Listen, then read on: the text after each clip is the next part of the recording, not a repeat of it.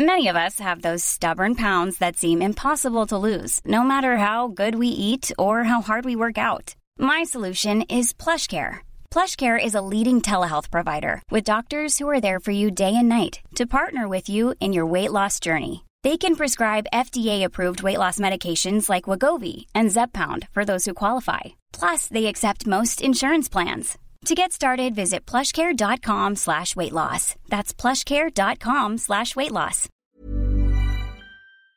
Le droit à l'avortement annulé à l'échelle nationale aux États-Unis et certains États qui actent déjà son interdiction. Beaucoup euh, d'actualités euh, par ailleurs, en bref, qu'on verra euh, ensuite. Salut, c'est Hugo, j'espère que vous allez bien et comme chaque jour, on est parti ensemble pour une nouvelle plongée dans l'actualité en une dizaine de minutes. Dans l'actualité aujourd'hui, chaque État des États-Unis est désormais libre d'interdire l'avortement sur son territoire. Ça fait suite à une décision prise aujourd'hui par la Cour suprême, donc la plus haute juridiction du pays.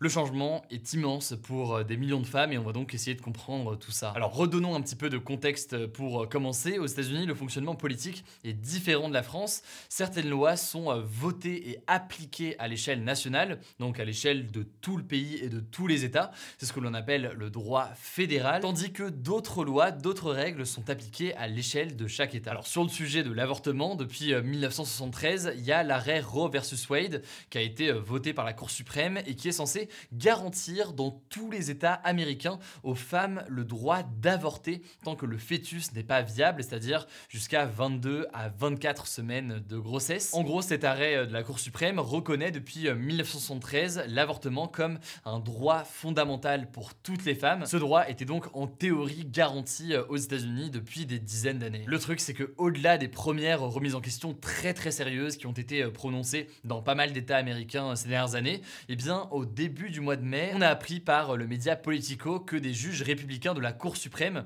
donc euh, ceux du camp de Donald Trump, estimaient que l'arrêt Roe versus Wade était, je cite, totalement infondé depuis le début et que, en gros, eh bien, le droit à l'avortement devait être décidé par les représentants de chaque État des États-Unis et non donc euh, régi par la Constitution euh, pour tout le pays.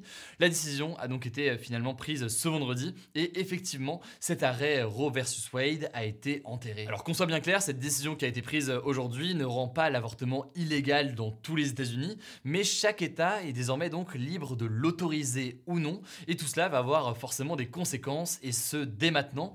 Au total, 13 États américains avaient déjà adopté ce que l'on appelle des lois automatiques, des lois qui leur permettaient de rendre tout avortement illégal dès cette décision annoncée, ou alors dans les 30 jours qui le suivent. Ces États, ce sont l'Arkansas, Idaho, Kentucky, Louisiane, Mississippi, Missouri, Dakota du Nord et du Sud, Oklahoma, Tennessee, Texas, Utah et Wyoming. Alors il y a quelques exceptions pour certains d'entre eux, comme en cas de viol ou d'inceste ou alors de danger pour la vie de la femme enceinte. Et euh, globalement, l'avortement sera soit complètement, soit quasiment complètement euh, interdit dans ces 13 États. Par ailleurs, environ 12 euh, autres États américains devraient suivre avec soit une interdiction, soit de très fortes restrictions.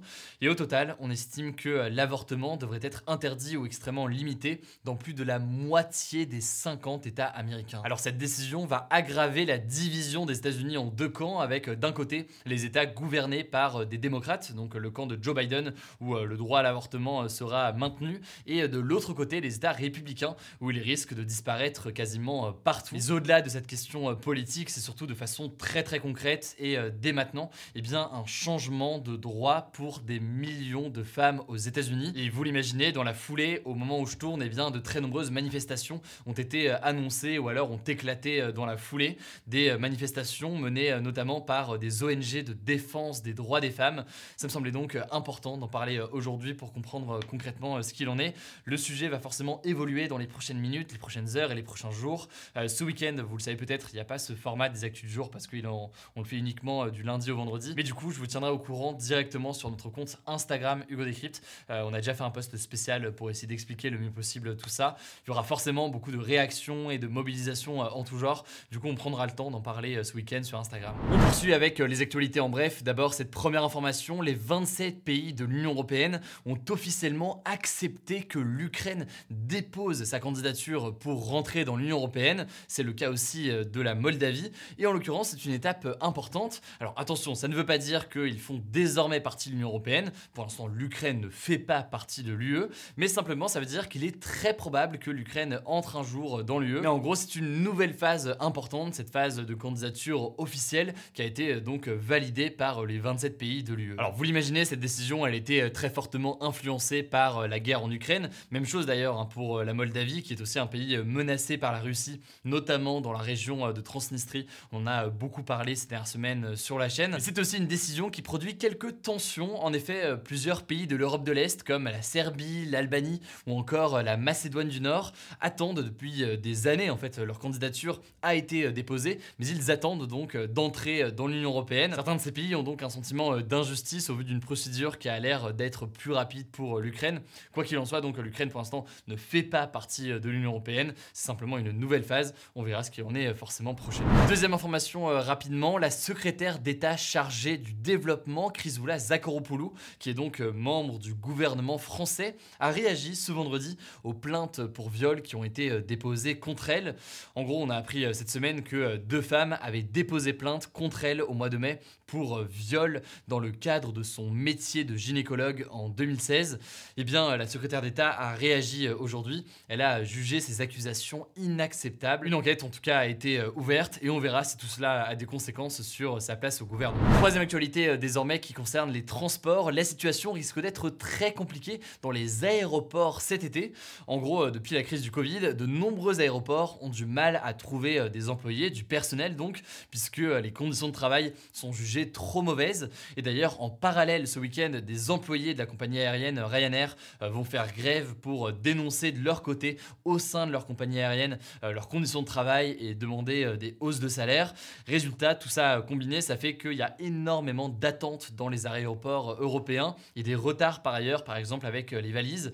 La semaine dernière, par exemple à Londres, des milliers de valises sont restées bloquées à cause d'un problème technique et au-delà de ça, d'un manque de personnel. Enfin, en France, on notera qu'une grève est prévue pour le 1er juillet dans les aéroports français. Donc ceux qui ont prévu de prendre un avion à ce moment-là devront arriver très en avance. Quatrième information liée à l'international désormais, l'Organisation des Nations Unies a rendu ce vendredi son rapport, un rapport concernant la mort de la journaliste américano-palestinienne Shirin Abu Akleh, une journaliste tuée le 11 mai en Cisjordanie alors qu'elle faisait son travail sur le terrain.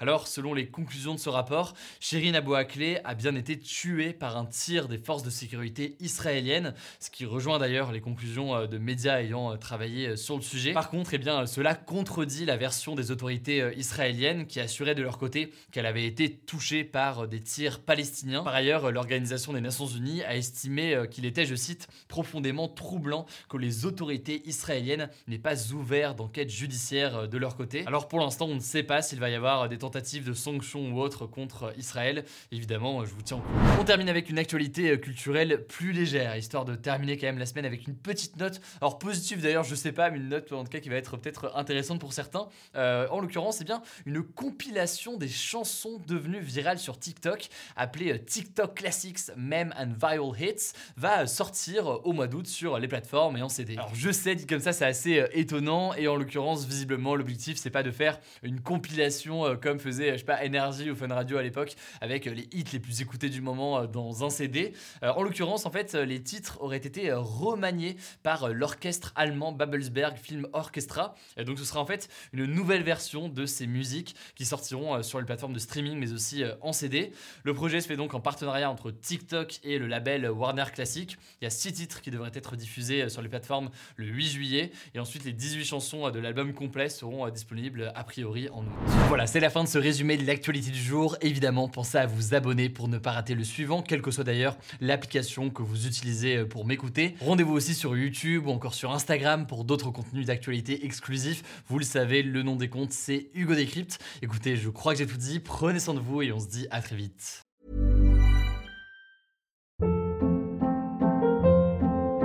Hold up. What was that? Boring. No flavor. That was as bad as those leftovers you ate all week. Kiki Palmer here, and it's time to say hello to something fresh and guilt-free. Hello Fresh. Jazz up dinner with pecan-crusted chicken or garlic butter shrimp scampi. Now that's music to my mouth. Hello Fresh. Let's get this dinner party started. Discover all the delicious possibilities at hellofresh.com.